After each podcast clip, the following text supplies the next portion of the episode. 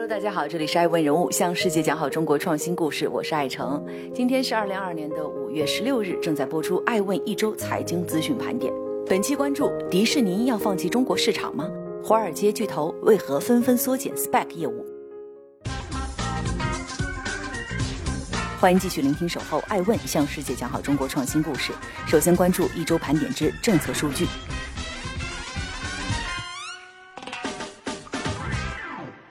国办支持中小微企业更多吸纳高校毕业生就业。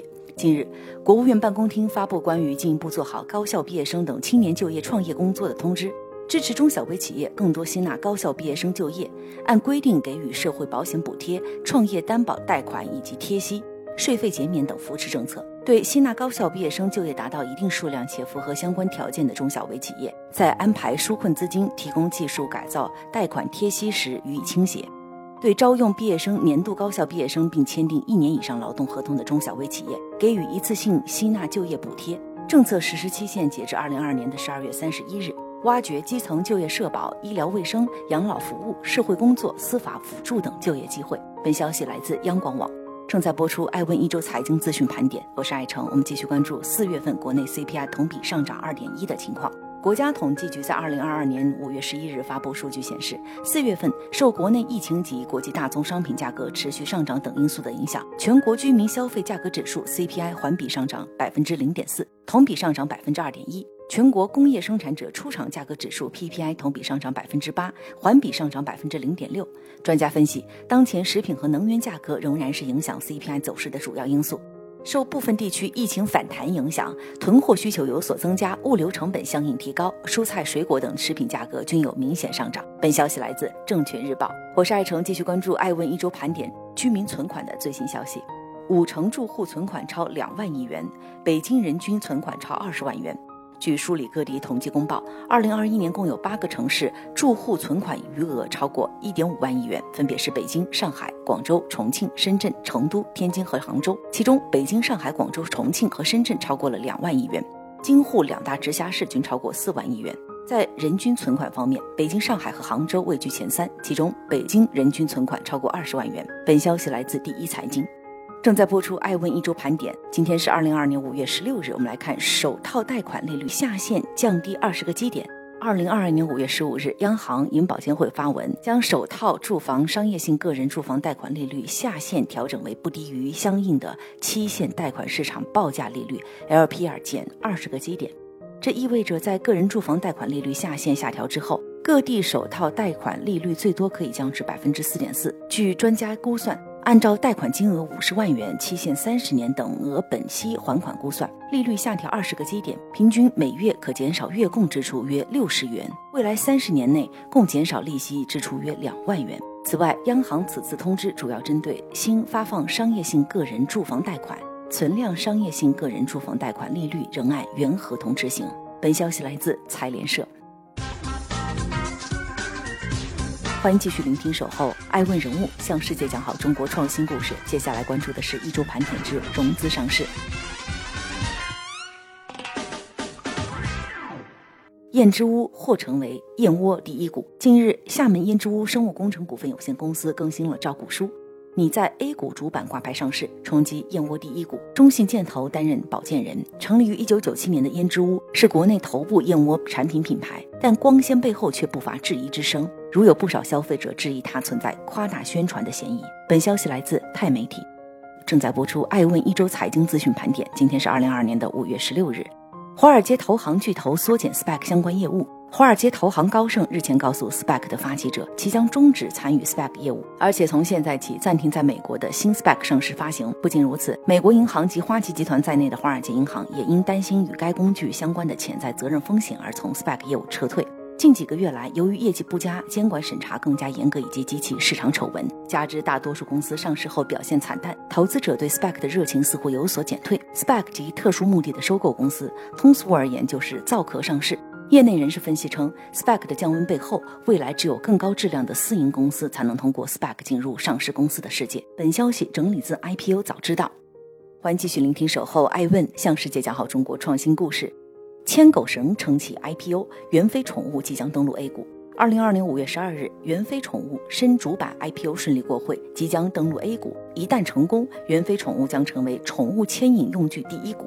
所谓牵引用具，俗称就是牵狗绳。虽然是一家温州公司，但公司一年生产宠物牵引带五千万条，而且主要销往海外。就行业赛道而言，除中宠股份、佩蒂股份、露丝股份等已上市公司外，天元宠物、乖宝宠物、福贝宠物正冲刺 A 股。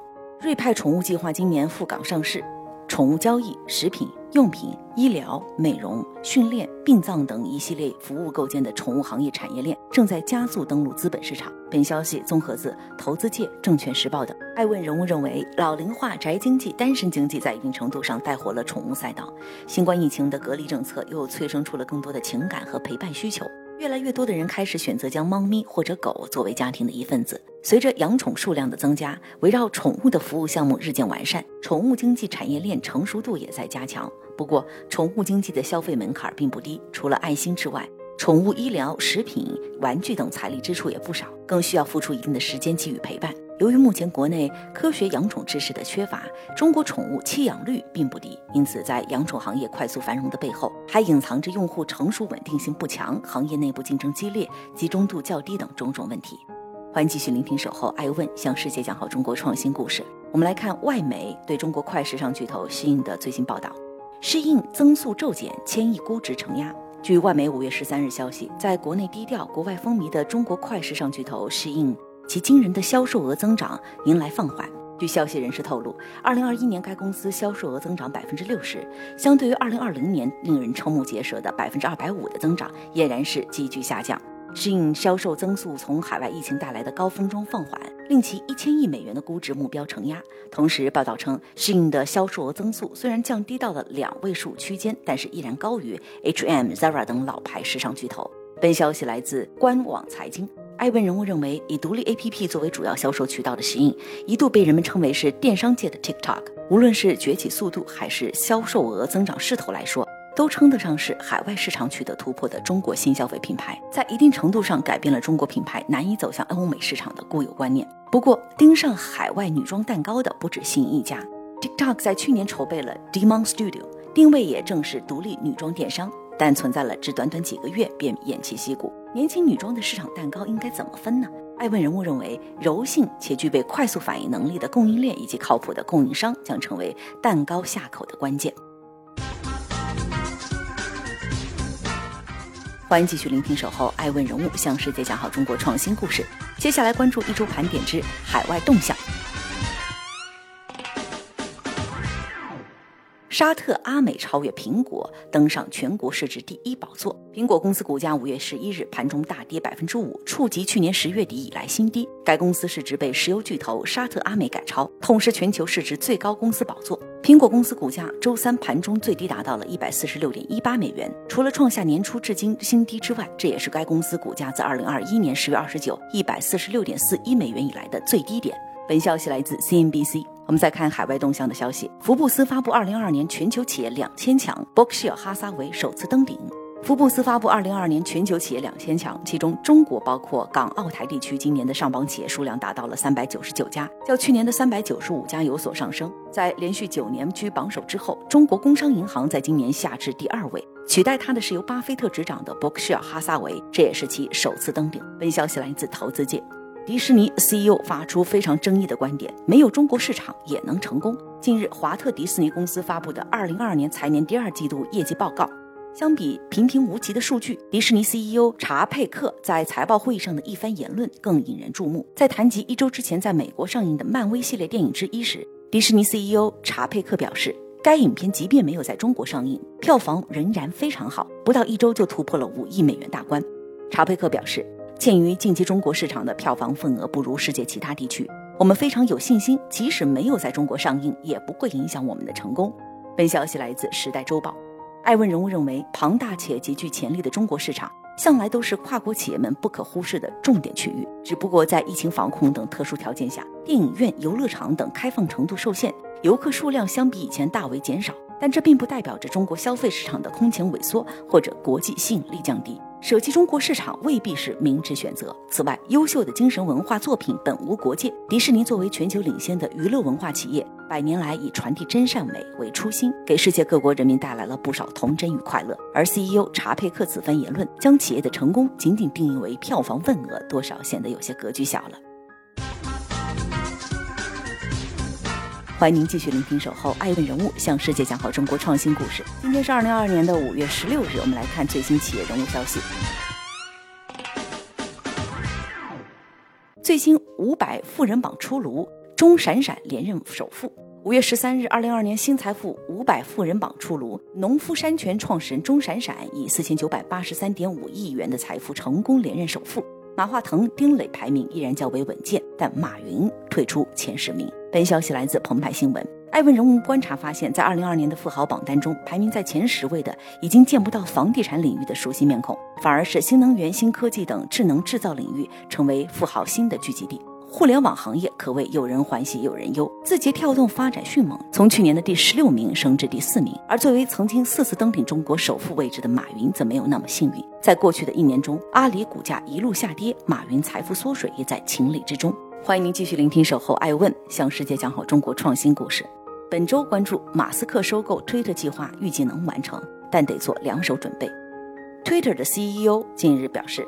他预计推特出售给伊隆马斯克的交易能够完成，但是他会继续运营公司，以防止交易失败。他说道：“虽然我预计这笔交易将完成，但我们需要为所有的情况做好准备，始终做对推特有利的事情。”此前，马斯克曾发文说，收购推特的交易暂时搁置，应正在等待支持垃圾或虚假账户只占用户百分之五下的详细计算结果。本消息来自凤凰网科技。最后，我们来看国内企业家和他秘书董明珠回应网红秘书孟雨桐直播带货的最新故事。近日，董明珠在某节目中对秘书孟雨桐直播带货一事进行正面回应。他说道：“让孟雨桐直播带货是为了让他全面了解市场。一个连市场都不了解的人，不可能成为一个好的管理者。他所有的直播活动都在业余时间，不是工作时间，既帮公司带了货，同时又培养了市场感觉和管理经验。”本消息来自央视财经。以上就是爱问人物为您带来的一周资讯盘点，我是爱成。二零二二年五月十六日，爱问人物向世界讲好中国创新故事。更多资讯，欢迎关注爱问人物官网 iaskmedia.com。